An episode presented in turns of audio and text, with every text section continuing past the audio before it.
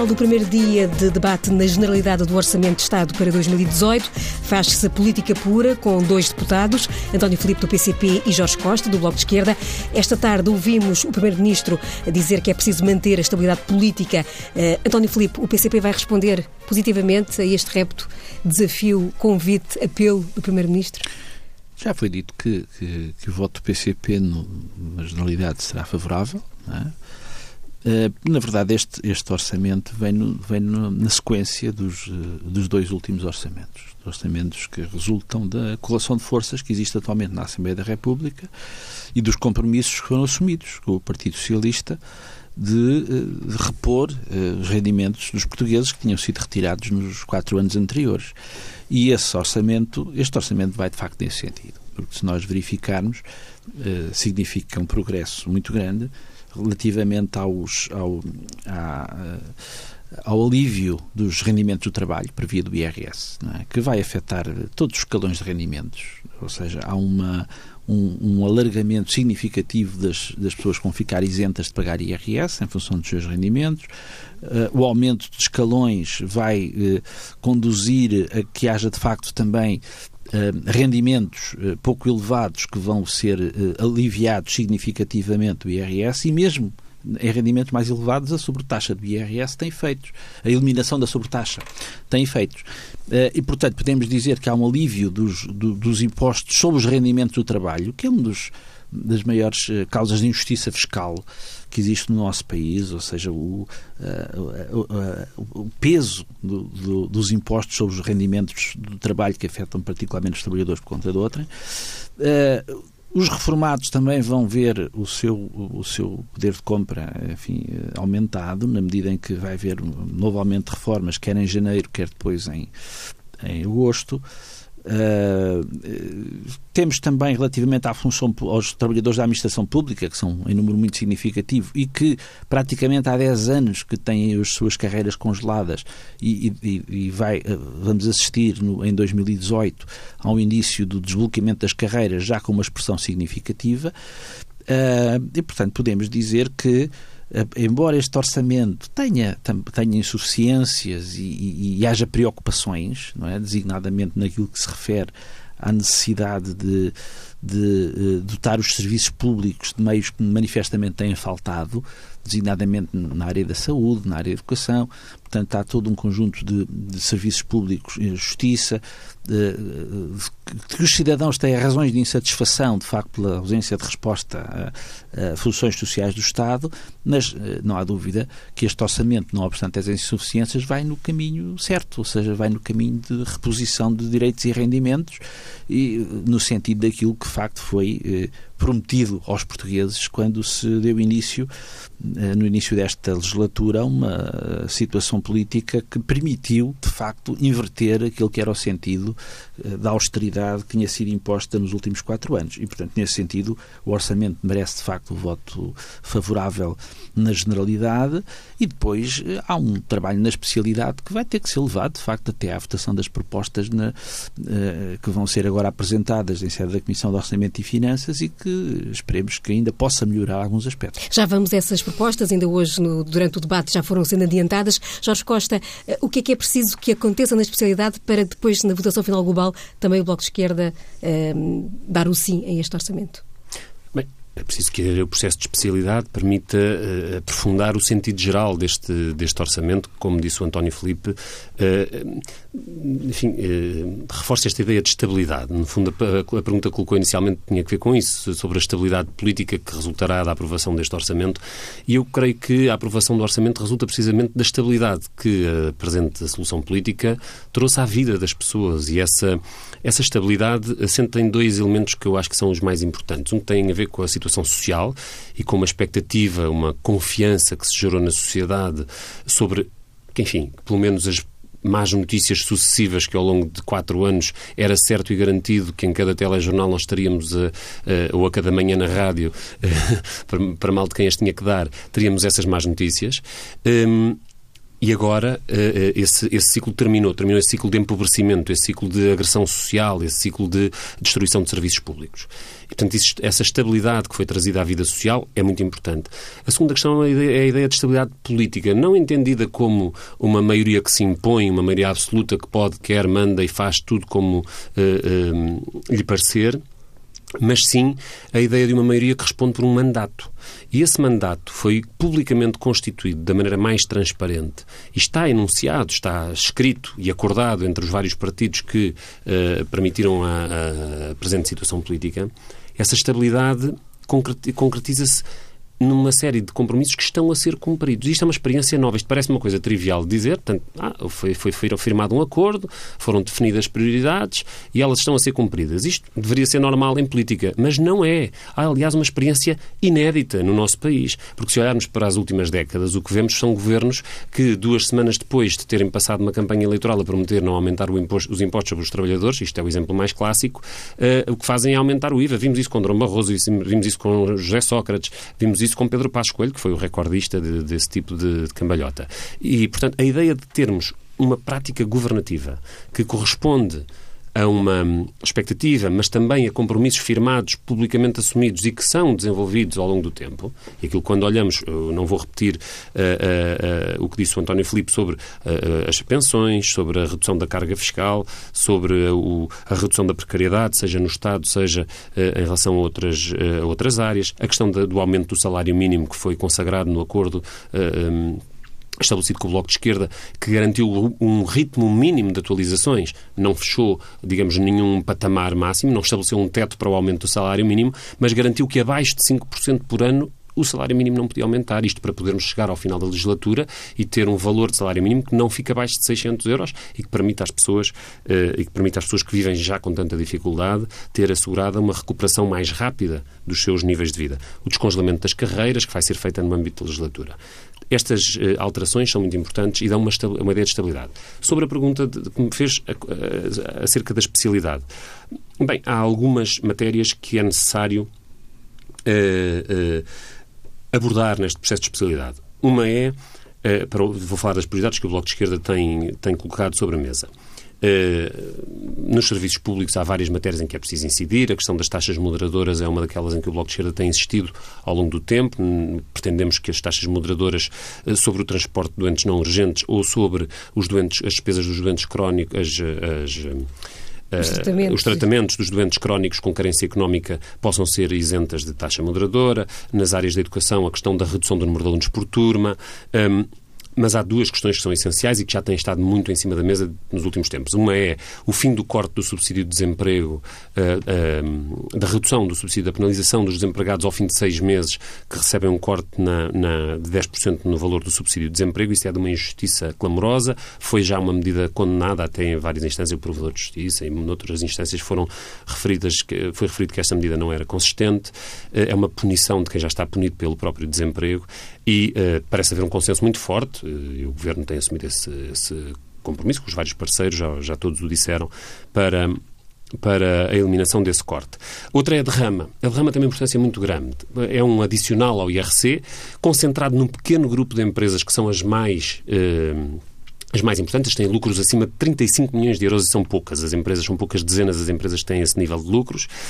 Eh, e, e, e é uma, um adicional de 2%, de uma taxa que passa de 7% para 9% e que eh, pode resultar eh, numa receita importante do ponto de vista público e que venha a reforçar o orçamento da proteção social, o orçamento da segurança social, eh, para poder ser aplicado em medidas de eh, proteção dos mais desfavorecidos. Porquê é que esta medida é tão importante?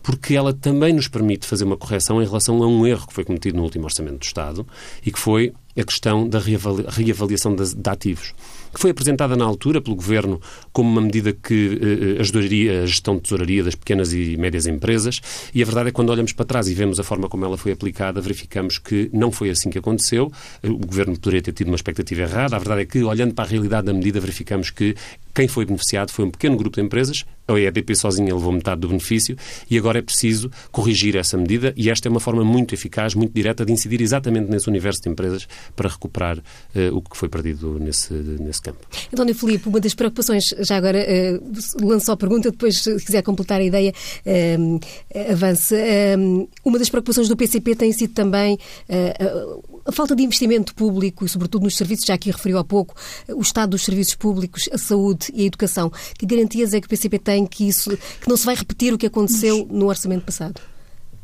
Vamos lá ver.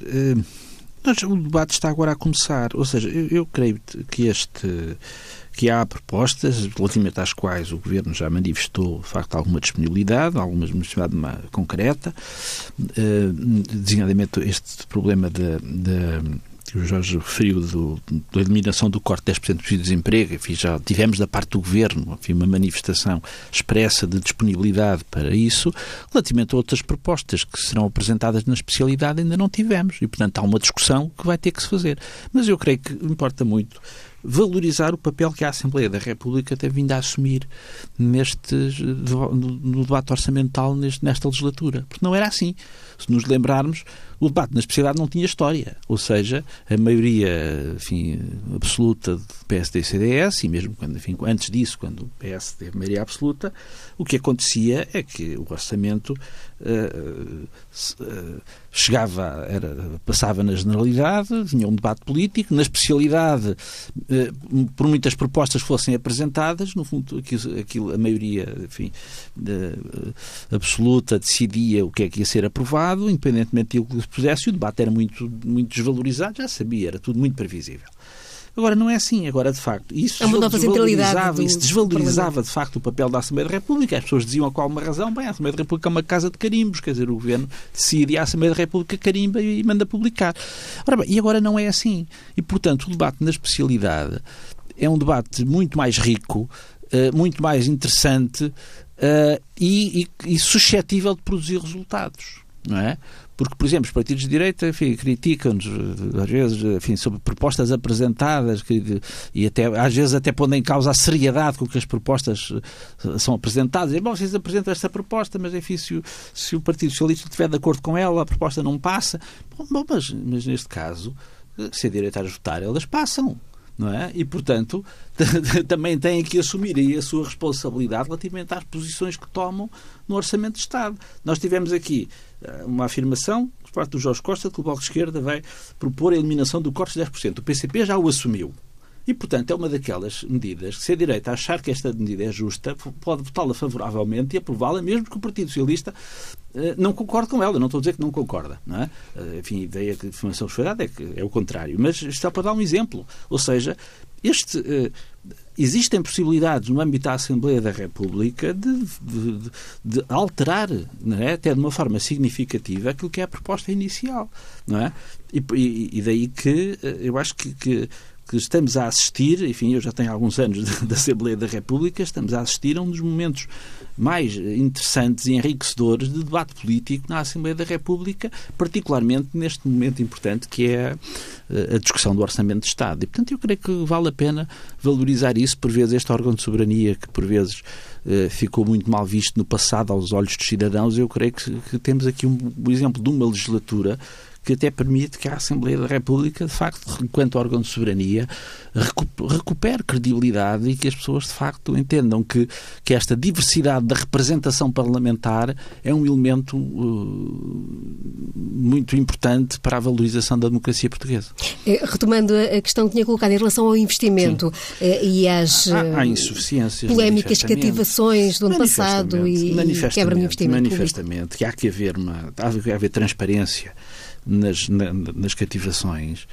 Uh, e, e, de facto, há um aspectos que, que, nos preocupam muito e que têm a ver designadamente com a exiguidade de recursos humanos de, alguns, de, algumas áreas da administração pública. A situação que se vive, por exemplo, nas escolas, designadamente com falta de pessoal auxiliar, que, que por vezes compromete mesmo o próprio funcionamento das escolas, não é? Uh, das cantinas, das bibliotecas, da própria vigilância dos recreios. Portanto, há, há, é muito preocupante, por exemplo, a exiguidade de funcionários na área da justiça, designadamente para o funcionamento dos tribunais, Uh, há, há, há, serviços públicos, enfim, poderíamos dar aqui variedíssimos exemplos, até em forças de segurança, bom, que de, de serviços públicos que estão muitíssimo depauperados, estão com com uma, uma média etária dos seus funcionários já muito elevada, não é?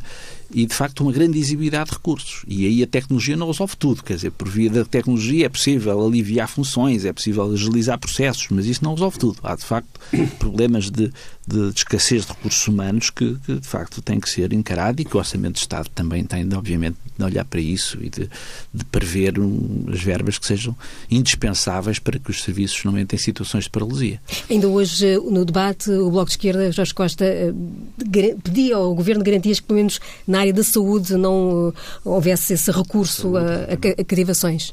Exato. É um daqueles em que eh, essa, essa contenção se justifica menos. Portanto, as, uh, o orçamento é um compromisso político e, como diz o António Filipe, ainda agora se referia à, à composição política da Assembleia da República, o orçamento não é. O terreno, uma reserva do governo, como sucedeu em outras alturas. O, o orçamento é o fruto de um compromisso político. E, portanto, as, as, as, uh, os objetivos orçamentais de investimento, os compromissos de investimento, não são facultativos, não são uh, se der, não são uh, se na altura for conveniente do ponto de vista da gestão do Ministério das Finanças. Mas foi um que aconteceu no ano passado. E é por isso que a, que, que a esquerda, e o Bloco de Esquerda tem sido muito vivente sobre isso, tem, estado, tem, tem sido muito crítico dessa, desse procedimento e exigido e exigido que sejam alteradas as regras que o Governo pratica na, na, nas cativações orçamentais. Eh, é um dos tais casos em que o Governo vai ter mesmo que, que, que mudar de prática porque, eh, como, como, também já foi referido, eh, no, na Assembleia da República, se olharmos para, para, para, o que tem sido o debate acerca desta matéria, verifica-se que ninguém compreenderia que, perante uma, uma, proposta de maior controle, de maior transparência sobre a execução orçamental e que imponha regras mais estritas quanto às cativações, ela, essa proposta passará, certamente passará ou passaria, eh, com o apoio da direita. E, portanto, se o Governo não quer passar por essa situação, vai ter que ouvir a crítica que está a ser feita e vai ter que apresentar uma proposta mais razoável. Eu penso que, espero, eh, no Bloco de Esquerda esperamos que uh, aqueles que estão comprometidos com este orçamento possam ser a base que garanta, na Assembleia da República, a aprovação de novas regras para as cativações que sejam propostas pelo Governo, que sejam apresentadas pelo Partido Socialista, ou, ou enfim, ou, ou, ou, construídas no trabalho comum destas forças e que possa ser sem os, os prestimosos serviços da direita que encontremos uma solução. Uh, esperamos que assim seja. Se assim não for, o Bloco de Esquerda não vai deixar de apresentar aquilo que considera necessário em matéria de cativações. Sobre as matérias em geral do investimento, há de facto uma, uma insuficiência crónica, uma dívida que se alojou nos serviços essenciais do Estado, que se alojou em, nas funções sociais e que deveria e, que, e que se agiganta. E quando olhamos para os serviços de saúde, em particular, eh, e para a degenerescência, para, para a obsolescência de uma série de, de equipamentos, para a insuficiência, para a falta de substituição, para a falta de transmissão, de, eh, de seja de conhecimento, seja de, de, de, transição tecnológica nos vários serviços de reequipamento, o que verificamos é que com uma paulatina degradação do serviço público estamos a abrir caminho à sua substituição cada vez maior pela saúde privada. E esse é um mau caminho porque nós não queremos um Serviço Nacional de Saúde para pobres, não queremos um Serviço Nacional de Saúde eh, tecnicamente atrasado em relação ao, ao, ao, setor privado. Pelo contrário, queremos que continue a ser o, o, o, o Serviço de Saúde de maior confiança dos portugueses, para dar o exemplo da saúde. Eh, e, e ainda hoje no Parlamento, o Primeiro-Ministro acabou por dizer qualquer coisa que salta à vista, mas que dito de forma tão simples vai, raramente se ouve. Uh, e que foi tão simplesmente isto. Os problemas da uh, dos serviços públicos e o problema da falta de investimento tem que ver com a dívida e com o serviço da dívida, com o compromisso financeiro com a dívida. Um, e, foi a partir daí também que, foi, que o Bloco de Esquerda colocou a questão no plenário, uh, precisamente sobre a necessidade de encontrar soluções para resolver o problema da dívida, porque sem resolvermos o problema da dívida, é, é evidente que é possível fazer diferente do que fez para a escolha, é possível fazer diferente do que fazia o CDS, e é isso que temos feito ao longo destes anos, mas não, não, não poderemos uh, uh, ir até onde é preciso em muitas áreas. Eh, para isso é preciso eh, mudar, aliviar o fardo que a própria dívida, que o serviço da dívida, os juros da dívida constituem.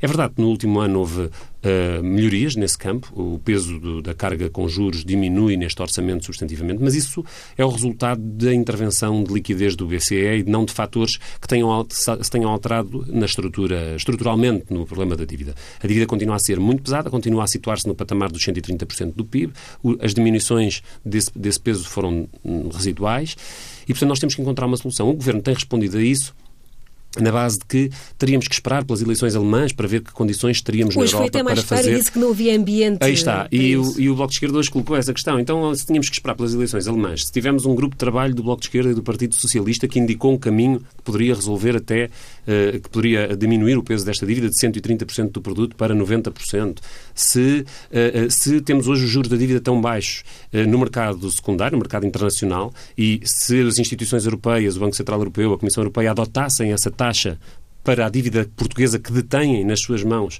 bastaria isso para conseguir um efeito semelhante, de 130% para 90% do PIB, portanto, um alívio muito substantivo no endividamento da, do Estado português. Isso.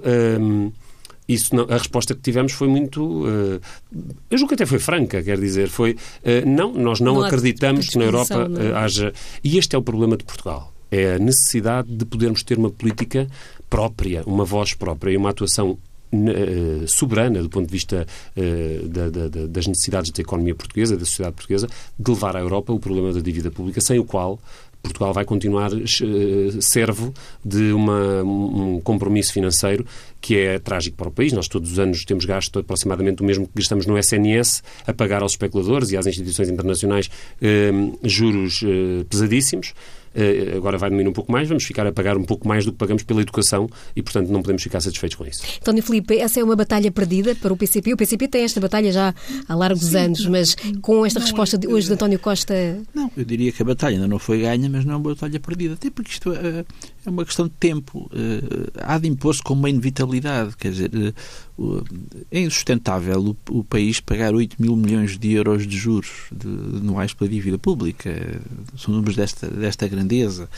E, e, de facto, pensemos no que isso significa, o que um alívio dos, destes encargos poderiam significar para melhorar, de facto, os serviços públicos que temos vindo a falar. Não é? E, portanto, muitas das, das, dificuldades que o nosso país sente, designadamente que os utentes dos serviços públicos, somos todos, uh, sentem, uh, obviamente poderia ser muito minorados se não, se não fosse este peso, de facto, insustentável uh, da dívida. E, portanto, é, é, é, é, uma questão que vai ter de ser resolvida, este problema de, de haver uma renegociação da dívida, Uh, e quanto mais tarde, pior. Ou seja, uh, e daí que temos vindo sempre a insistir, ou seja, no, sabendo das divergências que temos desde o início com o Partido Socialista relativamente a esta matéria, que o Partido Socialista entende que, que não deve haver uma. Uh, que, os, que, o governo português não deve ele próprio tomar a iniciativa de colocar esta discussão no plano europeu. Nós entendemos que deveria, portanto, o Partido Socialista acha que, que não e que, portanto, que deve que não deve haver da parte do governo português esse tipo de iniciativa, nós achamos que de facto deveria haver, porque isso é uma questão essencial para resolver os, os problemas nacionais e devia ser esse fundamentalmente o principal interesse da parte do governo português. Mas esta é uma questão que entendemos que é justa, entendemos que é necessária, entendemos que ela acabará, de facto, por se, por se impor como uma solução necessária para resolver problemas nacionais e, portanto, é essa a razão por que não deixamos de insistir, de facto, na necessidade de haver uma, uma, uma reestruturação séria da, da, dívida portuguesa. Não no sentido, enfim, que alguns caricaturavam, dizer, enfim, que não querem pagar.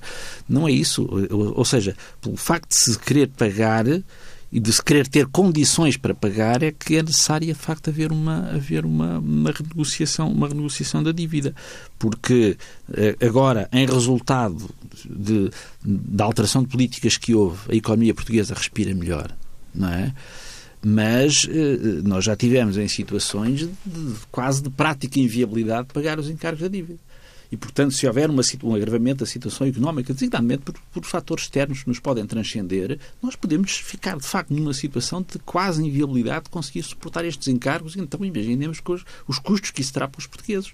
E daí que, de facto, esta, é uma questão que, do nosso ponto de vista, se impõe como uma forma de defender o interesse nacional. Aproveitando essa sua deixa sobre a preparação neste tempo de, em que a economia respira melhor para tempos em que eventualmente as coisas possam correr menos mal, hoje ouvíamos no Parlamento Sim. a deputada antiga ministra Exatamente. Maria Luísa Albuquerque. Eu... Uh, dizer que o governo e, e, os partidos da esquerda não estão a precaver suficientemente discurso, o futuro. O discurso do Partido da Direita é um discurso sem saída. Porquê? Porque impuseram austeridade e os cortes, enfim, todas as restrições, porque estávamos numa situação de crise.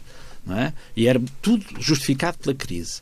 Agora que nós estamos em crise, dizem que não podemos repor os rendimentos e os salários com medo que venha outra crise. E, portanto, assim não há saída. Ou seja, nós, as pessoas são cortadas nos seus salários, nas suas pensões, quando estamos em crise e, não, e, e continuam a ser cortados porque não estamos em crise, mas temos medo que ela venha. Portanto, o tal discurso do diabo.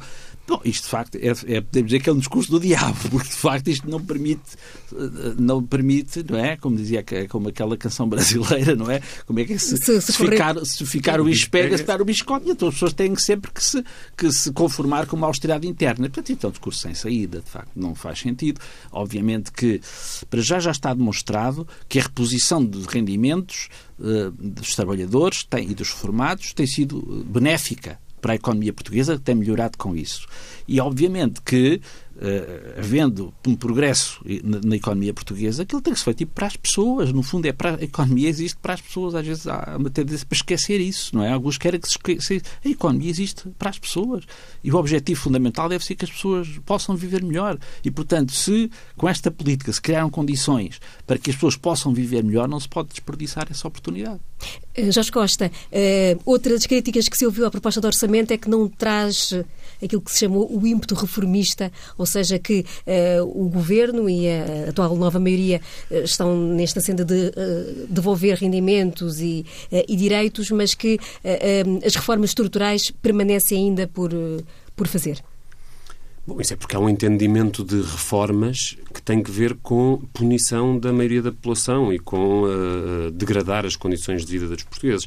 Uh, hoje a Catarina Martins usava um exemplo no debate, que é uh, o governo de direita tirou quatro feriados. Disse que isso fazia parte de um conjunto de reformas estruturais. O atual governo fez a reposição desses feriados. E isso não é uma reforma porquê? Tirar é que é reforma? Só tirar é que é reforma. Já percebemos, uh, e isso ficou claro ao longo de quatro anos. As reformas foram o que foram. Foi a destruição de serviços públicos, foi a degradação dos salários, foi a alteração das leis laborais para tornar a vida impossível aos trabalhadores e dificultar ainda mais a sua defesa. Eh, foi uh, o assalto aos, aos, aos reformados, que foram o grande, a grande, o, o grande mielheiro da, da, da, política de austeridade da direita. Bem, mas isso é a concepção de reformas que a direita pratica. o que o país precisa é de olhar para o seu atraso e perceber que o nosso atraso tem, tem raízes profundas, tem raízes históricas, mas também tem, foi agravado, e os seus fatores foram agravados pela política da austeridade. Nós só podemos uh, recuperar como país, uh, voltar a ter uh, pessoas preparadas que, se, que encontram lugar para trabalhar em Portugal, empresas que se desenvolvem, conhecimento que se acumula, riqueza que é distribuída e, portanto, a capacidade de nos desenvolvermos enquanto país se apostarmos nas pessoas, se apostarmos nos trabalhadores, se apostarmos na, na, na, nos objetivos de qualificação, nos objetivos de respeito pelos direitos que, de, de, de, da maioria das, da, da, população. Isso significa que as prioridades têm que ser outras. E essas reformas são as que falta fazer.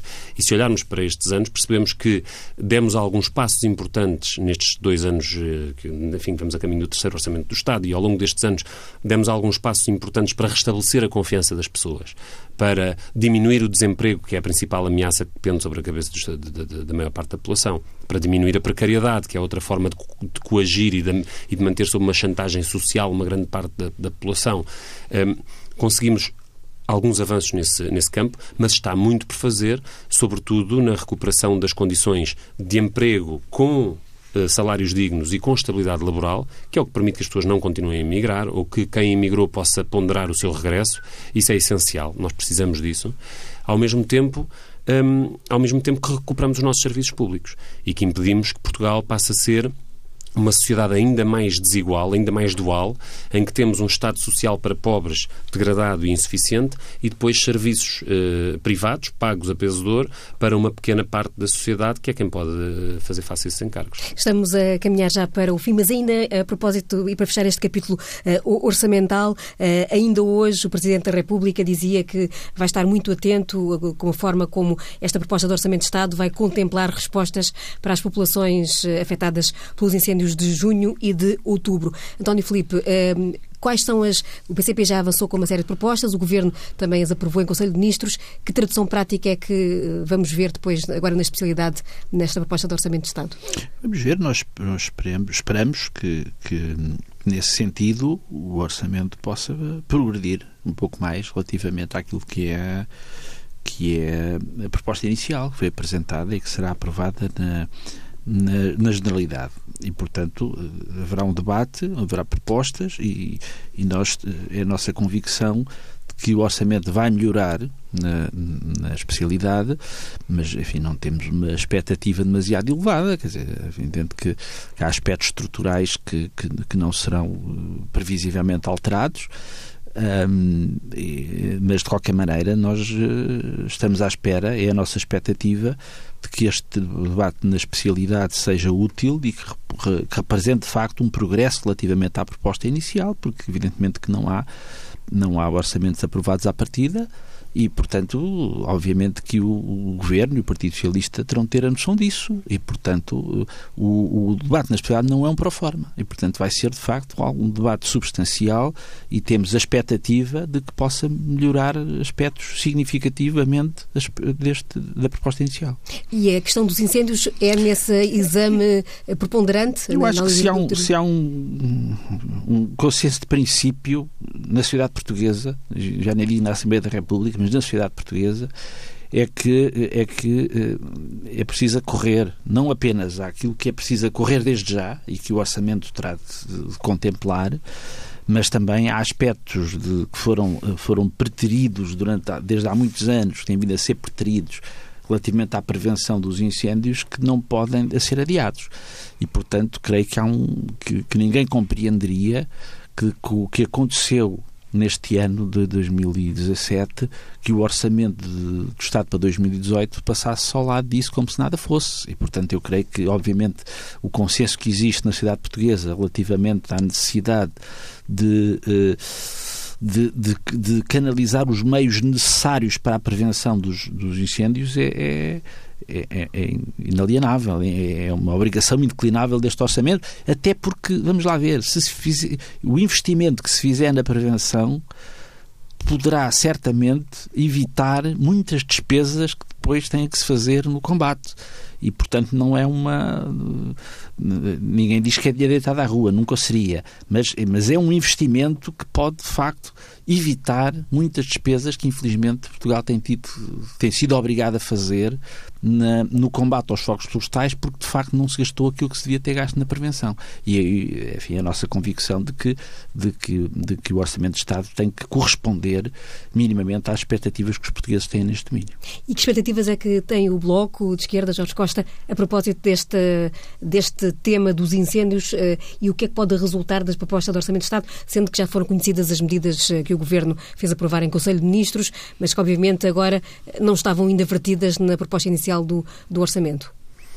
Bem, o, o Bloco tem, tem uh, trabalhado sobre, sobre a questão dos incêndios desde há largos anos. Neste ano, em particular, uh, foi um, um, dos partidos que apresentou uh, proposta própria no, no, contexto da, do debate sobre a floresta.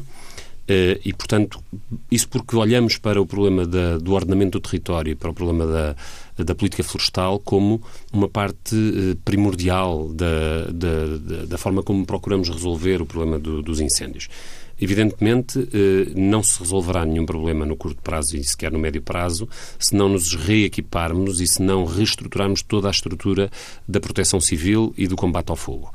Isso significa uma articulação mais completa entre as várias tutelas que dentro do governo têm sido uh, mobilizadas ou deveriam ser mobilizadas no, neste quadro do ordenamento do território, da floresta, que está no Ministério da Agricultura, uh, da Proteção Civil, que está na Administração Interna, e é necessário que haja uma articulação mais permanente até para serem aproveitados os conhecimentos que de cada área decorrem, não é? E, e, e podermos ser mais eficazes, mais profissionais, mais, mais efetivos no, no, no, no combate ao fogo quando ele ocorre.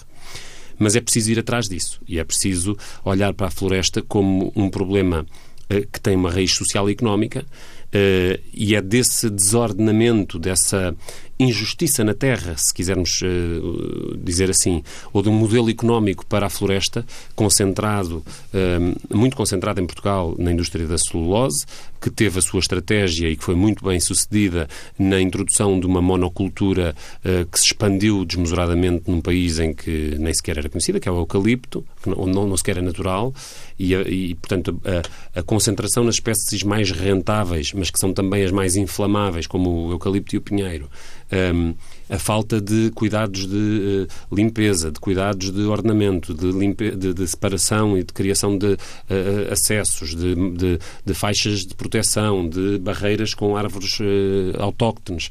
Todas essas medidas que são elementares e que estão previstas e que são conhecidas de todos, fazem parte do, do senso comum de quem sabe, de quem tem o um mínimo de contato com as áreas da floresta. E hoje, depois de toda esta discussão, já somos muitos os que perceberam um bocado do que é, de onde é que está o problema principal é aí que temos que também incidir e ser capazes de atuar.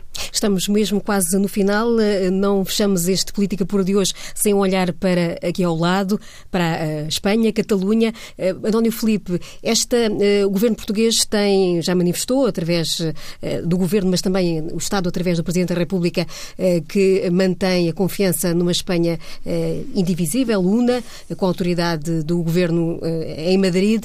Estes últimos acontecimentos deveriam, na leitura, na sua leitura, levar o Governo a reponderar essa atitude?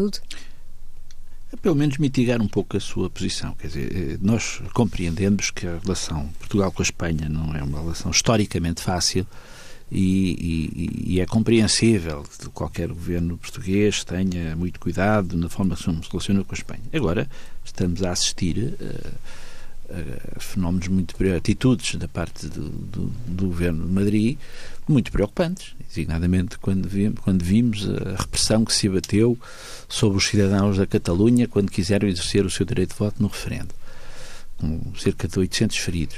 Quando assistimos agora hum, à perseguição eh, e à prisão, não é? De, pelo menos ordem de prisão. De, e, exatamente, e... de membros do governo autónomo da Catalunha, quando vimos a atitude do governo espanhol de, pura e simplesmente, acabar com a autonomia da Catalunha, de facto há aspectos muito preocupantes, no fundo, do, do, ponto de vista do funcionamento de um Estado democrático. Portanto, há padrões de democraticidade que estão claramente a ser uh, afetados e, gravemente prejudicados, cerceados por parte do governo espanhol e, obviamente, isso não pode deixar de ser um motivo de inquietação para todos os democratas portugueses e, e nesse sentido, uh, quer-me parecer que a posição do governo português está a ser muito timorata nesse aspecto e, e de facto a, a, seguir exclusivamente uma linha de, de, de, aceitação a crítica de tudo aquilo que está a ser de todas as atitudes que o governo espanhol está a ter neste está a ter neste neste processo. E portanto do nosso ponto de vista a atitude do governo espanhol é merecedora de crítica e,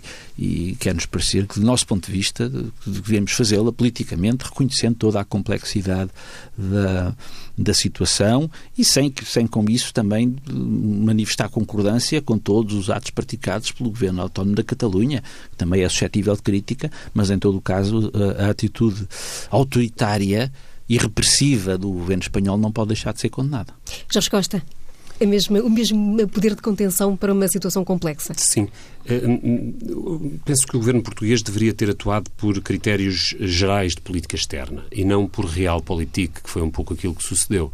Eh, a Constituição portuguesa prevê o respeito do país pelo direito à autodeterminação dos outros povos. E a autodeterminação é muito simples, é o direito a decidir, a decidir democraticamente, a ter a palavra para escolher se um povo, e a maior parte de um povo, uh, deseja e quer independência em relação a outro Estado ou não, e tem o direito de, de, de, de haver reconhecida.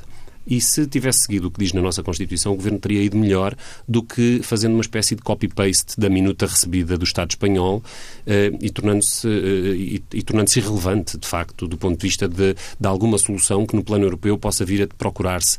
E Portugal, ao fazer este alinhamento tão, tão, uh, tão completo pela, pela chancelaria espanhola, eh, acaba por, por, assumir uma posição de irrelevância no processo político internacional e de mediação deste, de, de, desta questão. Pensamos que o que está em causa é isto e, e portanto, o, a, a, a, a defesa da democracia na Catalunha é uma causa que vai ser cada vez mais transversal e envolver cada vez mais setores políticos. Amanhã mesmo, por sinal, na Casa do Alentejo, na sexta-feira à noite, há um encontro que junta gente de várias proveniências políticas, do Bloco, do Partido Comunista, do Partido Socialista, que eh, é uma, resulta de um apelo de académicos, de intelectuais de várias áreas políticas e que se concentra sobre isto, a ideia de que a Catalunha tem direito à democracia tem direito a escolher, direito a decidir e, é, e, é, e, e, enfrentar os abusos e a repressão que está desenfreada com o surto nacionalista, espanholista, uh, anticatalão que neste momento existe em Espanha, é necessário chamar à contenção, chamar ao bom senso e ao diálogo.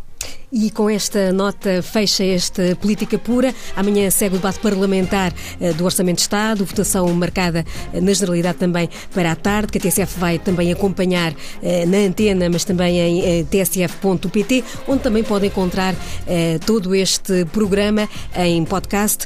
Hoje com António Felipe e Jorge Costa e do outro lado do vidro, André Tenente. Boas, bons debates e boas políticas.